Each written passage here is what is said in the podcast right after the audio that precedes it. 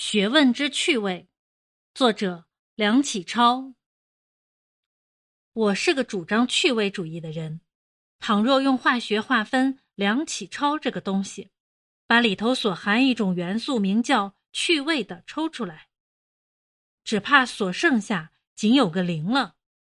我以为，凡人必常常生活于趣味之中，生活才有价值。若哭丧着脸挨过几十年，那么生命变成沙漠，要来何用？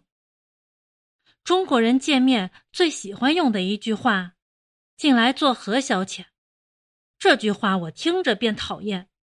话里的意思好像生活的不耐烦了，几十年日子没有法子过，勉强找些事情来消遣他。一个人若生活于这种状态之下，我劝他。不如早日投海。我觉得天下万事万物都有趣味，我只嫌二十四点钟不能扩充到四十八点，不够我享用。我一年到头也不肯歇息。问我忙什么？忙的是我的趣味。我以为这便是人生最合理的生活。我常常想运动别人也学我这样生活。凡属趣味。我一概都承认它是好的，但怎么样才算趣味？不能不下一个注脚。我说，凡一件事做下去不会生出和趣味相反的结果的，这件事便可以为趣味的主体。赌钱趣味吗？输了怎么样？吃酒趣味吗？病了怎么样？做官趣味吗？没有官做的时候怎么样？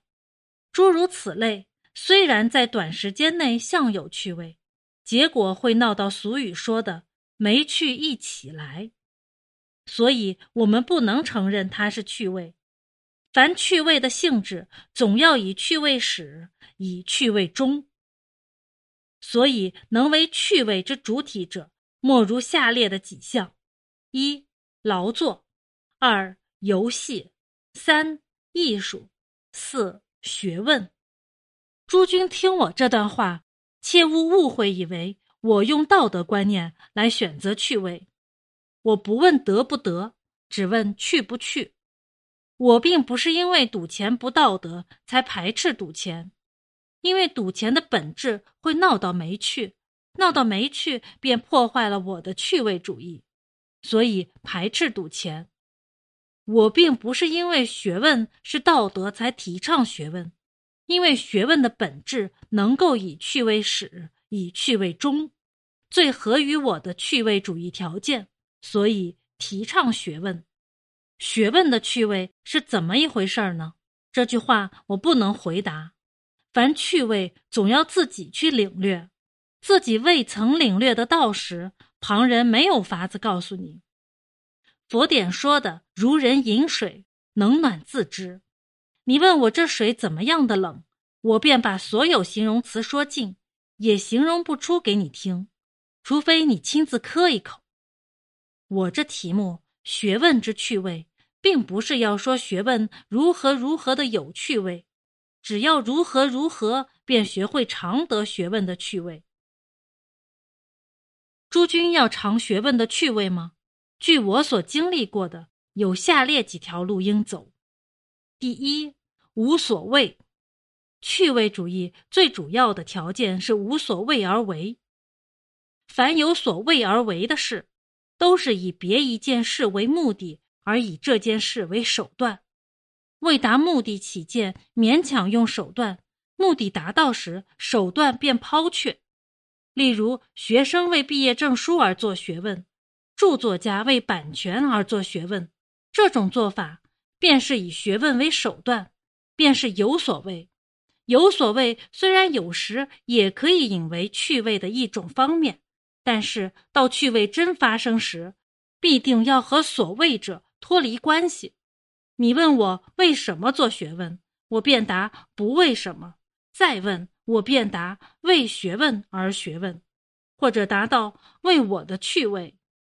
诸君切勿以为我这些话调弄玄机，人类合理的生活本该如此。小孩子为什么游戏？为游戏而游戏。人为什么生活？为生活而生活。为游戏而游戏，游戏便有趣；为体操分数而游戏，游戏便无趣。第二，不吸鸦片烟怎么会上瘾？天天吃，上瘾这两个字和天天这两个字是离不开的。凡人类的本能，只要那部分搁久了不用，它便会麻木，会生锈。十年不跑路，两条腿一定会废了。每天跑一点钟，跑上几个月，一天不得跑时，腿便发痒。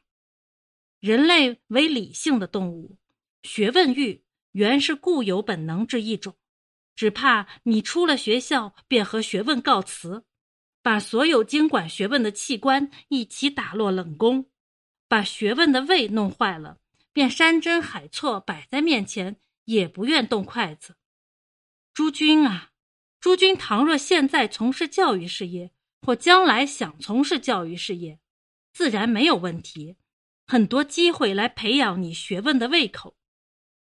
若是做别的职业呢？我劝你每日除本业正当劳作之外，最少总要腾出一点钟研究你所嗜好的学问。一点钟哪里不消耗了？千万别要错过。闹出学问未弱的症候，白白自己剥夺了一种人类应享之特权呀。第三，深入的研究，趣味总是慢慢的来，越饮越多，倒像吃甘蔗，越往下才越觉得好处。假如你虽然每天定一点钟做学问，但不过拿来消遣消遣，不带有研究精神，趣味便引不起来。或者今天研究这样，明天研究那样，趣味总是藏在深处。你想得着，便要入去。这个门穿一穿，那个窗户张一张，再不会看见宗庙之美，百官之富。如何能有趣味？我方才说，研究你所嗜好的学问。嗜好两个字很要紧。一个人受过相当的教育之后。无论如何，总有一两门学问和自己脾胃相合，而且已经懂得大概可以做加工研究之预备的，请你就选定一门作为终身正业，或作为本业劳作之外的副业，不怕范围窄，越窄越容易聚精神；不怕问题难，越难越便于鼓勇气。你只要肯一层一层的往里面追。我保你一定被他引到欲罢不能的地步。第四，找朋友，趣味比方电，越摩擦越粗。前两段所说是靠我本身和学问本身相摩擦，但仍恐怕我本身有时会停摆，发电力变弱了，所以常常要仰赖别人帮助。一个人总要有几位共事的朋友。同时还要有几位共学的朋友，共事的朋友用来扶持我的职业，共学的朋友和共玩的朋友同一性质，都是用来摩擦我的趣味。这类朋友能够和我同嗜好一种学问的，自然最好，我便和他研究；即或不能，他有他的嗜好，我有我的嗜好，只要彼此都有研究精神，我和他常常在一块儿。或常常通信，便不知不觉把彼此趣味都摩擦出来了。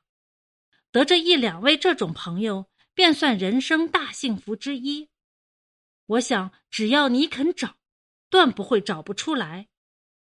我说的这四件事，虽然像是老生常谈，但恐怕大多数人都不曾会这样做。唉，世上人多么可怜呐！有这种不假外求、不会是本、不会出毛病的趣味世界，竟自没有几个人肯来享受。古书说的故事，野人献铺，我是尝冬天晒太阳的滋味，尝得舒服透了，不忍一人独享，特地恭恭敬敬的来告诉诸君，诸君或者会欣赏采纳吧。但我还有一句话：太阳虽好，总要诸君亲自去晒。旁人却替你晒不来。